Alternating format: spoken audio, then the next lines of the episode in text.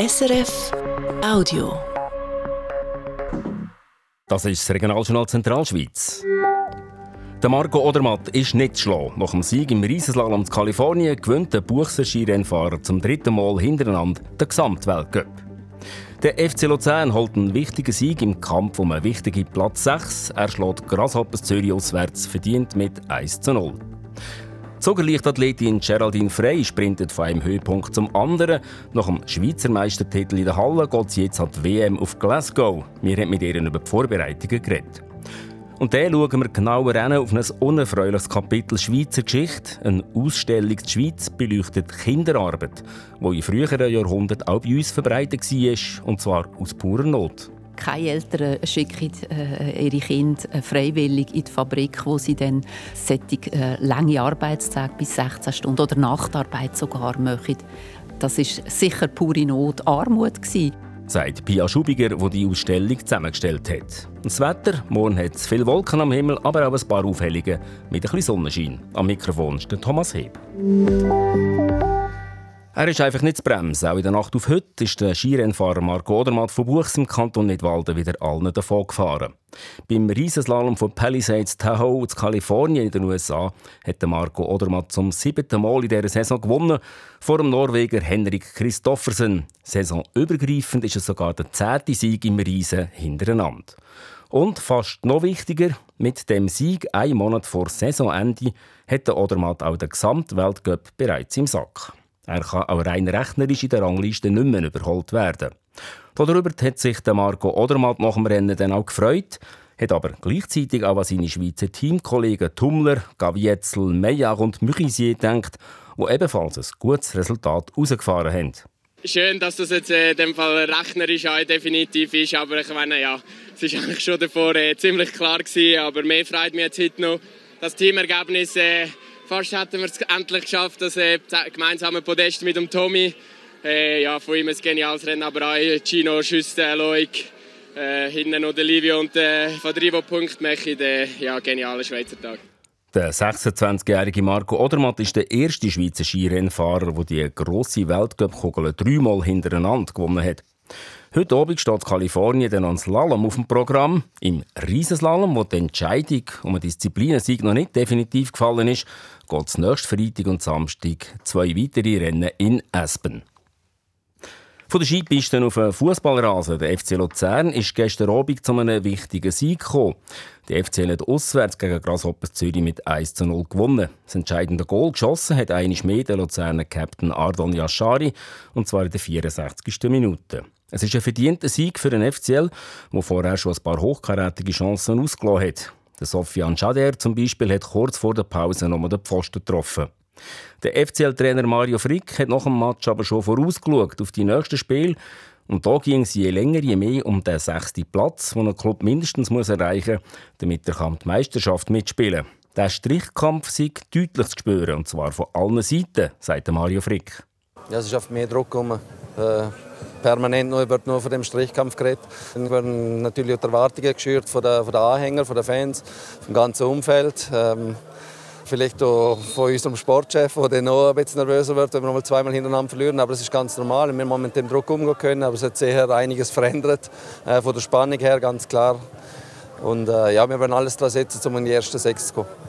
Und für das Ziel zu erreichen, hat der FCL gestern einen grossen Schritt für sich gemacht. Im Moment liegt er eben auf dem sechsten Platz. Nächsten Sonntag kommt es auf der Luzerner Almend zum Duell mit dem direkten Gegner Lugano, wo punktgleich auf dem fünften Platz ist. Handball, auch der HC Kriens Luzern hat gestern in Zürich gewinnen und zwar gegen GC Amicizia mit 31 zu 26. Im sechsten Spiel nach dem Rücktritt vom Superstar Andi Schmid hat der HC Kriens Luzern also zum fünften Mal gewonnen. In der Tabelle bleiben die Krienser auf dem zweiten Platz, vier Punkte vor Amicizia. Und noch Unihockey. Zog United hat sich zum zweiten Mal den Göpsieg im Unihockey geholt. Zoger haben gestern Abend im Göppfinal zu Bern gegen Winterthur mit 9 zu 5 gewonnen. Die Vorentscheidung ist im Mitteldrittel gefallen, wo Zoger mit 5 zu 1 in Führung gegangen sind. Am nächsten Wochenende findet in Glasgow die Hallen-Weltmeisterschaften der Leichtathletinnen und Leichtathleten statt. Mit dabei ist auch Geraldine Frey. Es ist der erste von vielen Saisonhöhepunkten im Jahr 2024 für die Zogersprinterin. Ein Jahr, wo letzte Woche mit dem Schweizer Meistertitel über 60 Meter in der Halle nicht besser hätte können anfangen. Der Primus Edlin berichtet. Die Form der Geraldine Frey stimmt. Bei der Schweizer Meisterschaft am letzten Wochenende ist sie allen davon gesprintet. Die schnellste sein, das ist ein spezielles Gefühl, sagt die 26-Jährige kurz nach ihrem Sieg an den Schweizer Meisterschaften. Ja, auf jeden Fall. Also ich meine, klar, die Maschinga hat das Jahr nicht mitgemacht in der Halle. Dann ist schon mal die Favoritin draussen, aber es ist trotzdem, eben, es ist hart umkämpft. Es sind alle auf einem extrem guten Niveau und es ist definitiv nicht geschenkt gewesen. Die angesprochene Mushinga Kambunchi ist eigentlich das klare Nummer 1 im Schweizer Team. Sie ist amtierende Europa- und Weltmeisterin im 60-Meter-Sprint in der Halle. Das Jahr lässt sie aber die Hallensaison aus und reist darum auch nicht auf Glasgow für die WM. So ist Geraldine Frey der Schweizer Sprinttrumpf zu Schottland. Mit dem Schweizer Meistertitel im Sack werden die Erwartungen von der Geraldine Frey an sich selber nicht kleiner. Das Ziel ist also mindestens das Halbfinale. Letztes Mal an der Halle WM bin ich 9. geworden, habe knapp das Finale verpasst, darum ich glaube, ich kann auch von einem Finale träumen. Das Finale an der Halle-WM wäre das erste Highlight in einem strengen Jahr 2024. Die grossen Höhepunkte sind ganz klar die Olympischen Spiele in Paris und die Europameisterschaften zu Rom im Sommer. Davor geht es auch noch in die Karibik. Auf den Bahamas findet Staffelrennen statt, wo sich Geraldine Frey mit der Schweizer Staffel will für die Olympischen Spiele qualifizieren.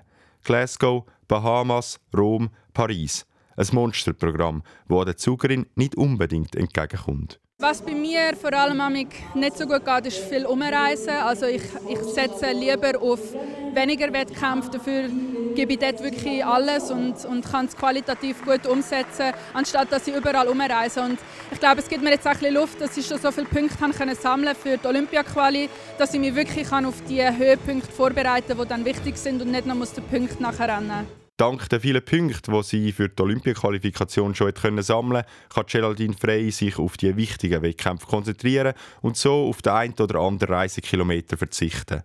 Und gleich ist der Kalender im Jahr 2024 ziemlich voll. Ein Jahr, das schon lange im Fokus von der Geraldine Frey steht. Vor zwei Jahren hat sie sich entschieden, nach ihrem Bachelor in Pharmazie an der ETH Zürich das Studium zu unterbrechen und voll auf den Sport zu setzen. Bis jetzt geht das auf und mit den jüngsten Ergebnissen nimmt Geraldine Frey viel positive Gefühle mit. Definitiv viel Zuversicht und ja, ich glaube, es geht auch noch besser. Ich habe noch ein paar technische Aspekte, die ich noch besser machen kann und es gibt auch immer Zuversicht, dass man weiß, es ist noch nicht perfekt, es gibt noch Luft nach oben. Und so soll die jetzt schon gute Form von der momentan schnellsten Schweizer Frau im Sommer an den Olympischen Spielen ihren Höhepunkt erreichen. Ja, und die Wettkämpfe zu Glasgow mit der Geraldine Frey, die findet nächste Woche vom Freitag bis am Sonntag statt. Und jetzt kommen wir zu dem, wo fast jeden Sonntag im Regionaljournal seinen Platz hat. Sonntagsgespräch im Regionaljournal. Wir reden mit Gästen über Aktuelles, wo noch Fragen offen sind, über Hintergründe oder Themen, wo wir einfach mehr wissen wollen. Sonntagsgespräch im Regionaljournal Zentralschweiz. Die Eltern gehen arbeiten, bringen so das Geld heim fürs Leben und die Kinder gehen in die Schule. Heute selbstverständlich. Im 19. und 20. Jahrhundert ist die Realität in der Schweiz aber noch ganz eine andere. Da sind auch die Kinder arbeiten und haben so einen wichtigen Teil zum Familieneinkommen beigetragen. Was die Kinder geschafft haben, vom Kolorieren von heiligen Bildern über Torfstechen bis hin zur Arbeit in Fabriken, das zeigt die neueste Ausstellung vom Forum Schweizer Geschichte der Schweiz. Arbeitende Kinder heisst die. Der Michael Zetzi ist sie zusammen mit der Ausstellungsmacherin anschauen. Pia Schubiger, jetzt stehen wir hier mit in der Ausstellung, die Sie kuratiert haben. Jetzt geht es darum, dass Kinder, die arbeiten. Gibt es jetzt da eine scharfe Abgrenzung zum einfach mithelfen daheim und der klassischen Kinderarbeit so im ausbieterischen Sinn? Also in der Ausstellung war es uns ein Anliegen, dass wir eigentlich so alle Facetten von dieser Arbeit von Kind zeigen können. Also Teilhabe, das Drinwachsen in der Landwirtschaft. Äh, dann aber auch ein wirkliches Müssen schaffen, wie der Posamenter erzählt, wo er mit sechs von davon Spüle machen für den Seidenbandwebstuhl vom Großvater mit zwölf hat er einen eigenen Stuhl, wie er sagt, Bandwebstuhl und dann schafft er bis 82. Und dann natürlich die krasse Ausbeutung äh, in der Fabrikarbeit oder auch bei den fremdplatzierten Menschen. Also es ist alles da. Kann man denn sagen, dass es mit der Industrialisierung so ein eine krassere Ausbeutung von Kindern gegeben hat, wirklich mit dieser Fabrikarbeit? Ja, das muss man schon so sagen, weil es ist sehr viel Arbeit herum und äh, die Industriellen haben einfach die Leute äh, angestellt, äh, haben die Arbeitszeiten ausdehnt bis 14, 16 Stunden nach der Arbeit gefährliche Arbeiten an Kinder gegeben, einfache vielleicht, aber gefährliche Arbeiten. Die Kinder haben nicht in die Schule können. Das muss man schon so sagen, ja.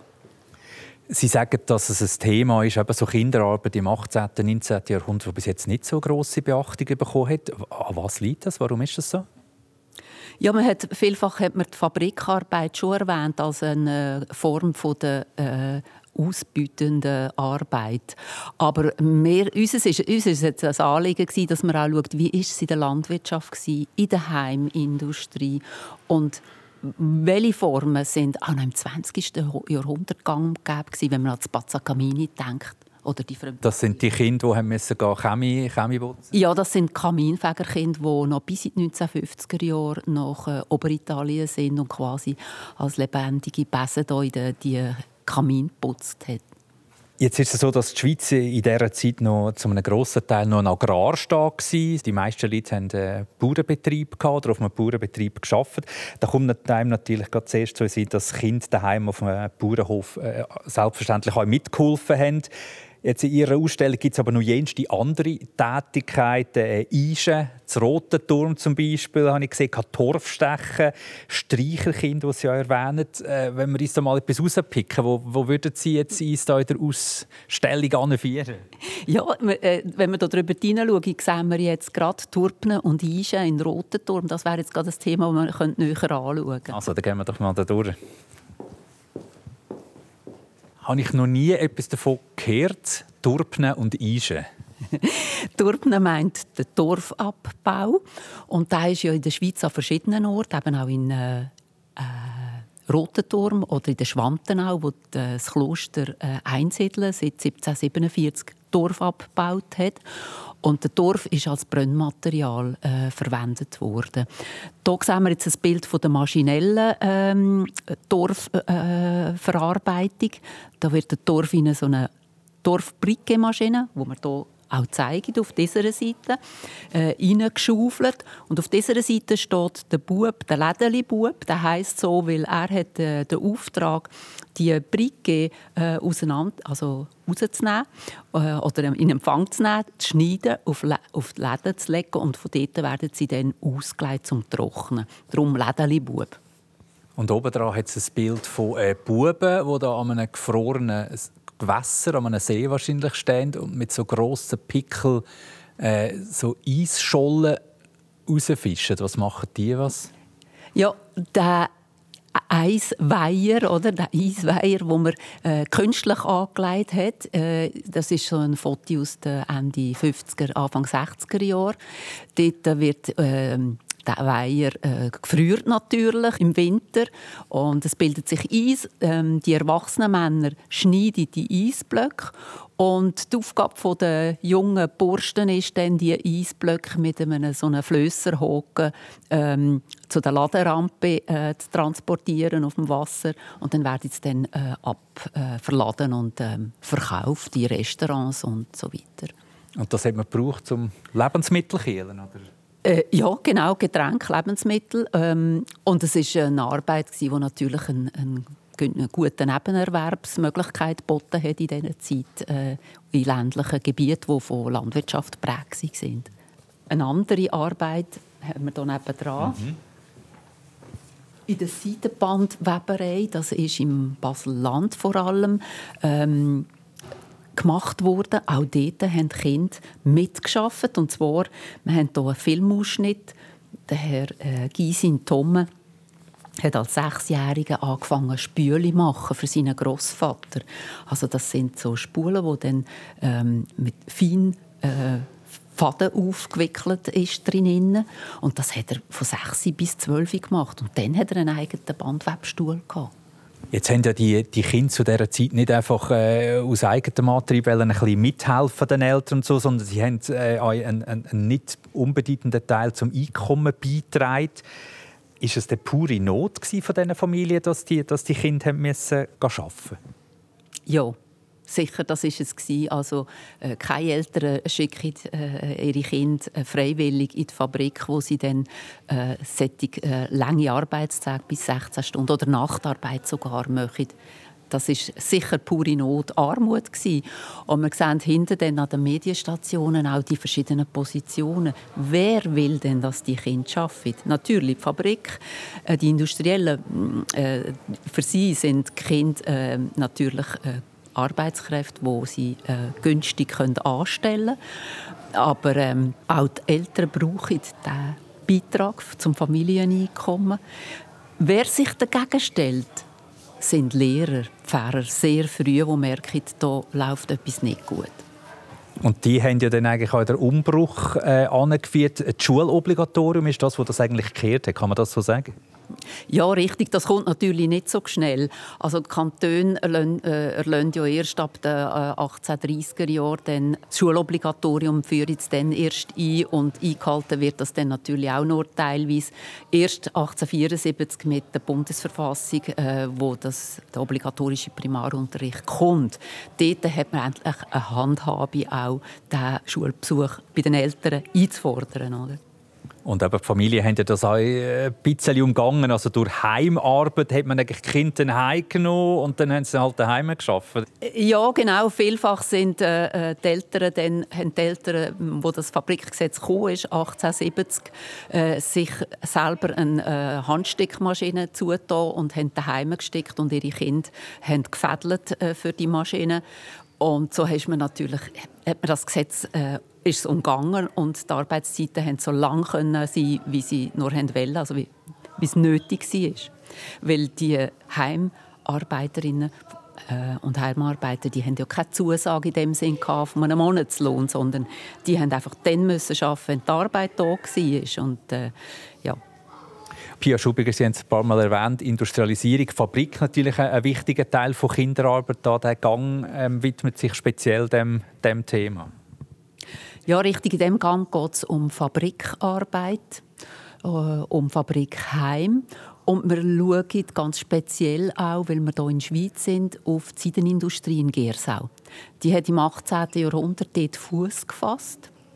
Es waren drei Firmen, die eine hat sich dann später durchgesetzt und dank der Mechanisierung und grossen Fabriken äh, hat sie immer mehr Zulauf gehabt. Und natürlich auch die Eltern, die ihre Kinder mitgebracht haben äh, zur Arbeit. Weil es hat dort viele kleine, feinteilige Arbeit äh, gegeben, die Kinder erledigt haben.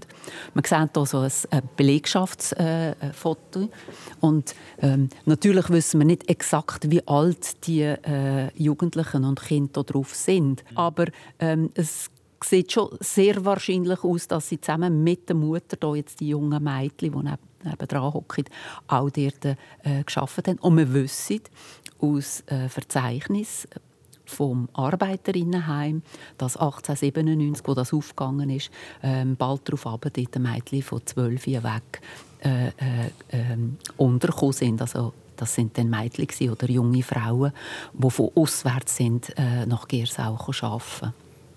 Wenn man jetzt da würde sagen, ja, vielleicht ist das für die Kinder ja auch noch besser gewesen, den ganzen Tag mit den Eltern verbringen, als den ganzen Tag daheim sein. Ist das ein total verquerter Ansatz? Oder? Nein, überhaupt nicht. Das sagen auch Eltern. Äh, äh, wo, wo geht mein Kind? Wo ging, ich nehme das lieber mit an die Arbeit, das Kind oder die Kind. Dann haben wir erstens schon mal noch ein Einkommen mehr oder äh, jedenfalls einen grossen einen Zustopf. Und gleichzeitig ist es beaufsichtigt. Und ähm, das hat die Behörde ja auch nicht äh, zugelassen, dass die Kinder einfach auf der Straße umeinander streuen. Das ist ja dann später bei den Fremdplatzierungen ein grosses Thema. Da die liederlichen Kinder, die Eltern, die die Kinder nicht beschäftigen, die sie nicht unter Obhut haben, äh, einen Grund auch für Kinder fremd zu platzieren. Sie haben die Ausstellung zusammengestellt, Pia Schubiger. Äh, Gibt es irgendeine Tätigkeit, die Sie, die Sie so auch noch nicht kennt haben? Oder ist Ihnen alles schon, alles schon bekannt als Fachfrau? Nein, natürlich. Ich mache ja, äh, Ausstellungen sind ja dann immer wieder zu anderen Themen und man kommt auf ganz neue Felder. Und wenn man dann so äh, von davon recherchieren, trifft man natürlich immer neue äh, Geschichten und, und wo man noch nicht kennt in dem Sinn. Was soll ich vorheben?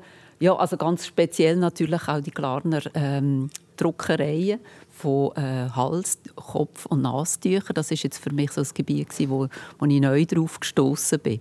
Sagt Pia Schubiger, die Kuratorin der neuen Ausstellung «Arbeitende Kinder» im Schweizerischen Nationalmuseum der Schweiz.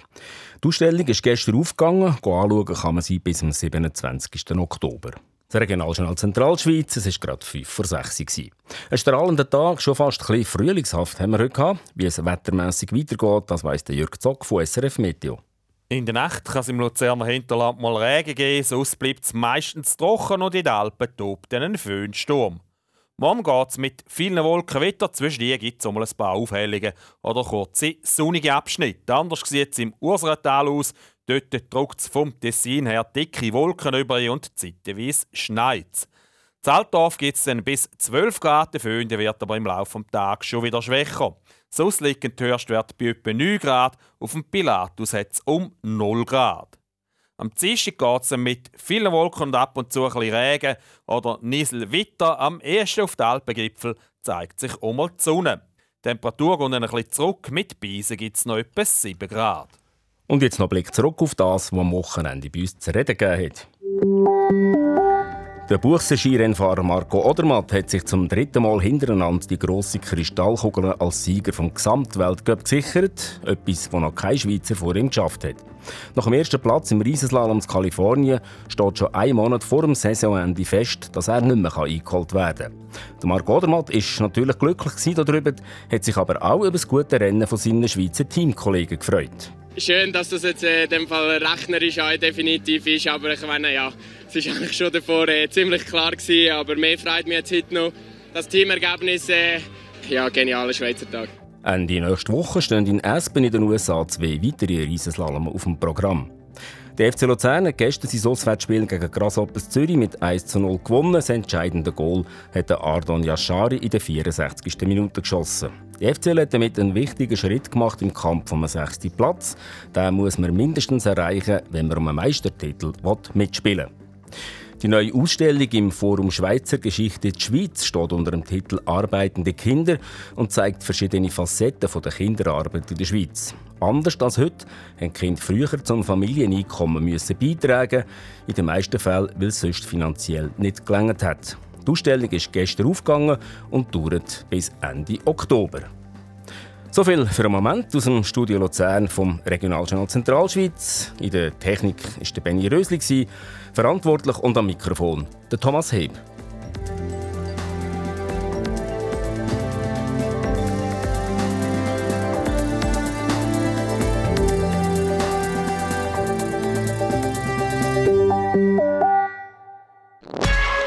war ein Podcast von SRF.